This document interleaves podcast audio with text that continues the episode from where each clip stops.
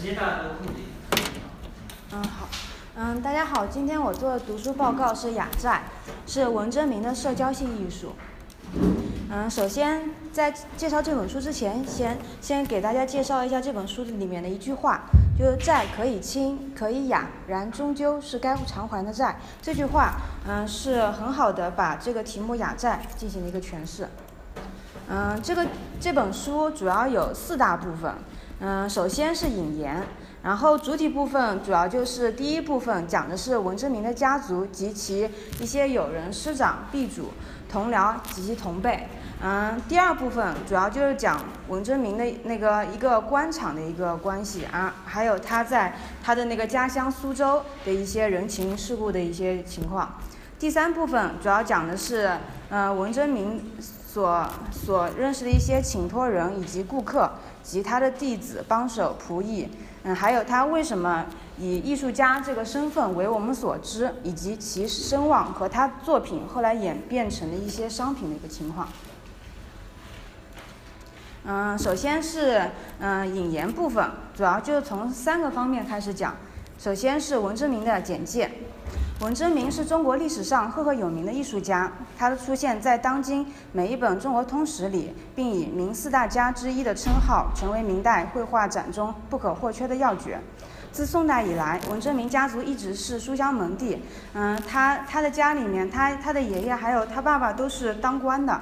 然后，文征明参加了不下十次科举考试，但屡试不中，直到一五二三年才经由地方知府的推荐，在京城谋得职位，嗯，代招，嗯，但是因为职场不顺吧，然后很快他就归隐苏州了。嗯，这文征明他这个考试是一年呃三年一次考，可想而知，他把他他的整个青春差不多三十多年都花在科举考试上面了。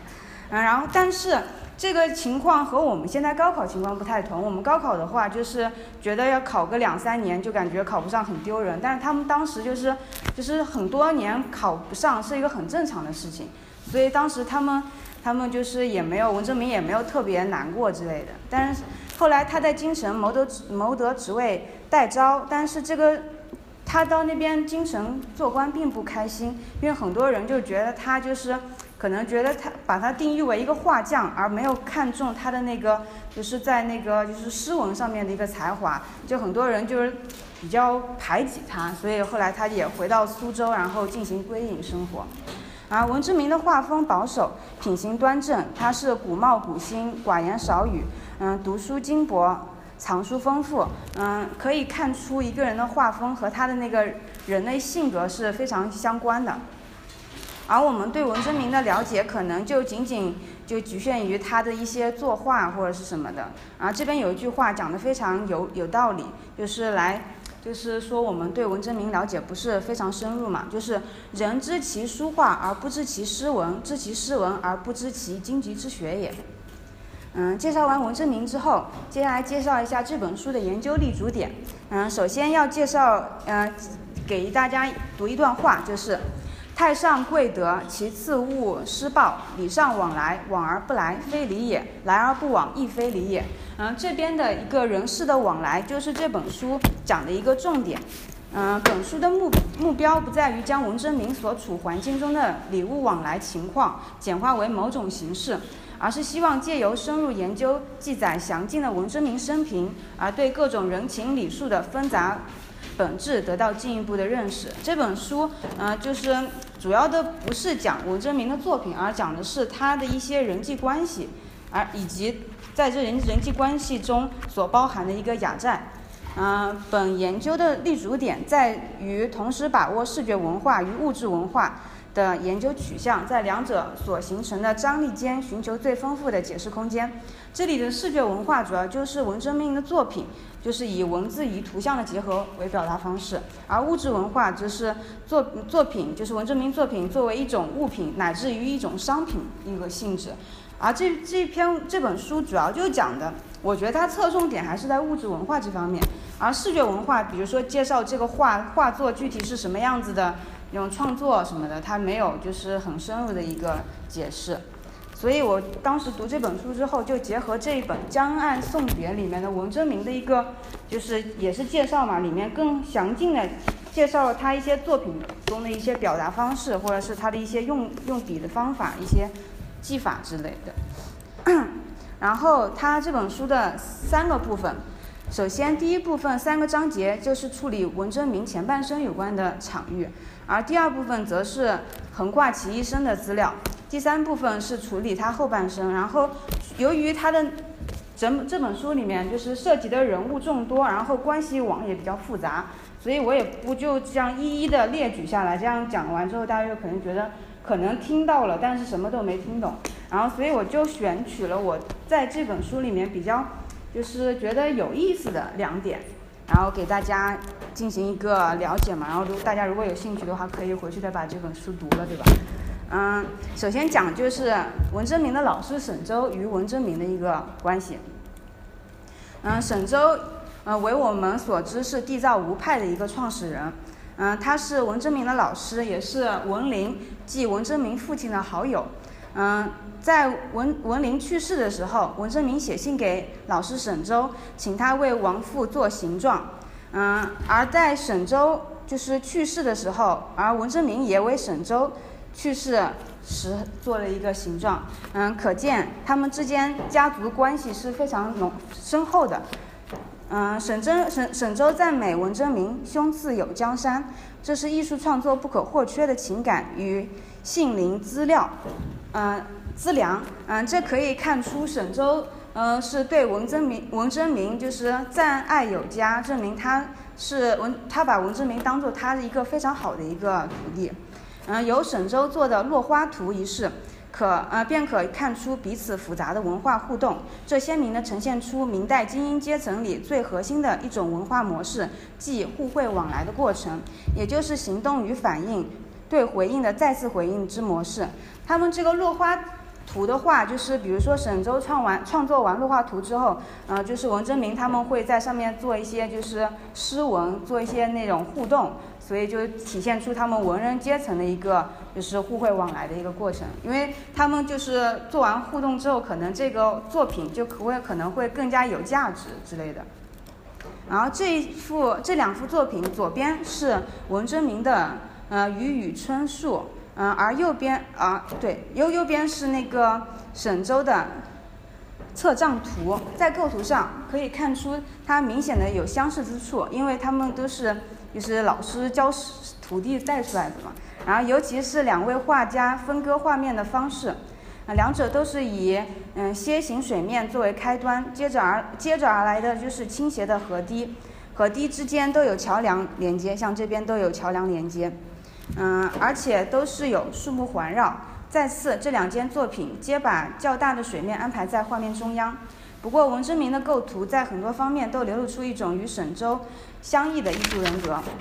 文征明的那个他的作品是纤细的干笔轮廓线，缓缓地勾出了嗯那个构图形，然后墨点的部分以及对于树叶部分的精细描写，同样都是出于谨慎。刻意，整幅画作并无丝毫的，呃，丝毫冲动的笔致。嗯，沈周早期的作品的用笔，比起文征明晚期的典型的画风还要来的细长，而且沈周的笔触这边比较繁复，而且有即兴的创意，这这是文征明画中从未有过的。嗯，可可以看出就是他们的性格是完全不同的。是。那文征明就是比较谨慎，然后比较就是，就是非常内敛的一个性格，而沈周就是更加就是比他就开放一些，更加就更加有创意什么的。嗯，文征明的话可以看出许多事的那个填补以及修饰的痕迹，这表示他的画技尚未达到。挥洒自如的境界，尽管他很努力的细嗯细心的掩盖这些痕迹，而沈周的山水大胆雄浑，且山石路块的堆叠稳重强劲。相对的，文征明的山水画则是谨慎含蓄，不但物形较小，而且有几分犹豫。这就是他们之间创作的一个最大的一个区别。啊，接下来就是了解的第二个话题，就是玩票文人与专职作画作书之人。嗯，这本书出现了三次玩票文人，然后我对这个词也是非常有兴趣的。所以我也进行了一个，就是把它一个归纳吧，然后选取了这本书这个几个点，然后给大家了解一下这个情况。嗯，凡提到文征明书写他人文字并获得报酬之事，便涉及了中国艺术史上最敏感的一个问题，即玩票文人与专职作画作书之人的截然二分。现在虽然已经无论呃评论者相信这个理论模式是最最单纯的定义，然在二十世纪初中国艺术的范畴初建之时，却颇具影响力。认为前者创作时皆出于灵感，从不接受他人委托，当然也不求报酬。嗯，然而通过诸如高居翰的画家生涯、传统中国艺术家的生活与工作等极富颠覆力的著作中。嗯，我们对如何如何获得文征明一类人物的书画作品已少有浪漫的想法。而这本书，我觉得它最具的一个颠覆性，就可能就是把文征明从他那个就是我们认为的那种就是就是神坛一样的高文玩票文人，嗯，就是拉下来，让他更加接地气，告诉我他画，告诉我们他画画不仅仅是就可能是为了自己的兴趣，为了表达自己的情感，而是很多情况就是跟。就是跟人际关系，然后互动，以及这个雅债有关的，所以我觉得这本书就是可能就是告诉我们，就是就是不要，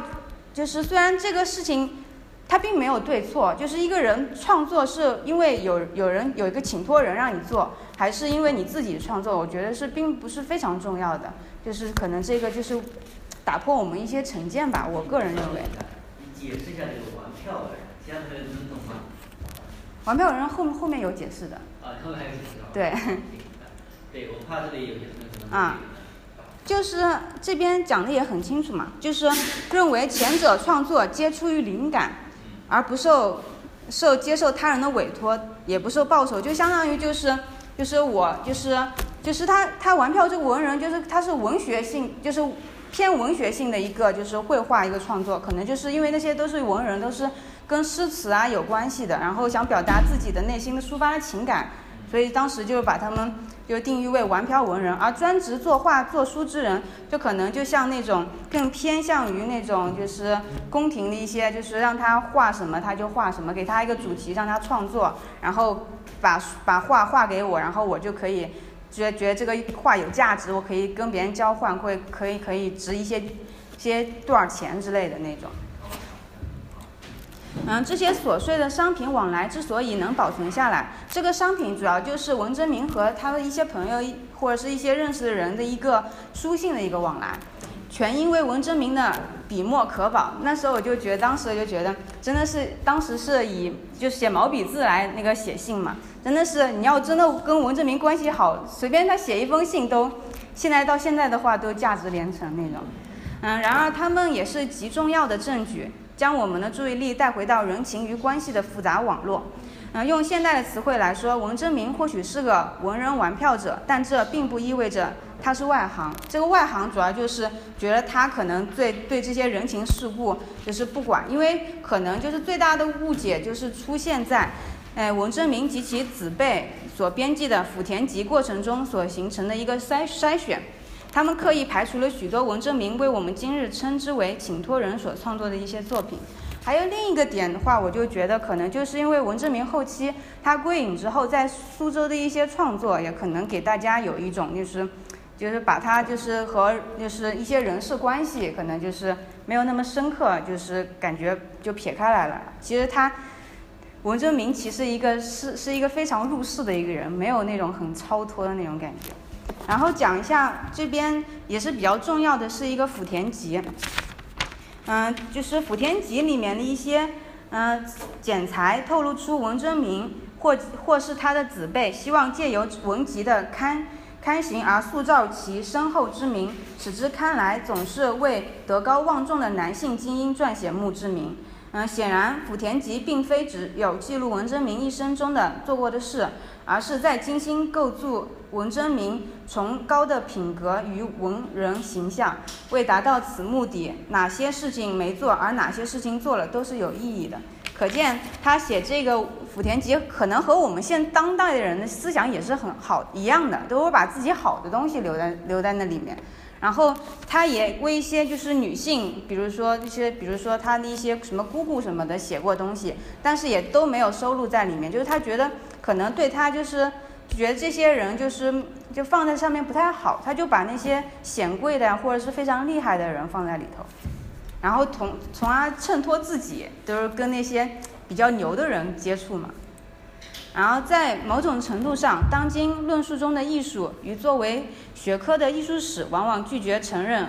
社交世界中礼尚往来的人情义务，而对于促成文征明作书作画的人际互动视而不见。而这本书就是可能就是因为这个原因，而才作者觉得就有写它的必要嘛。而艺术家亦因此被期待着要依自己的所感受到的去创作，而不是去给他人所要求的。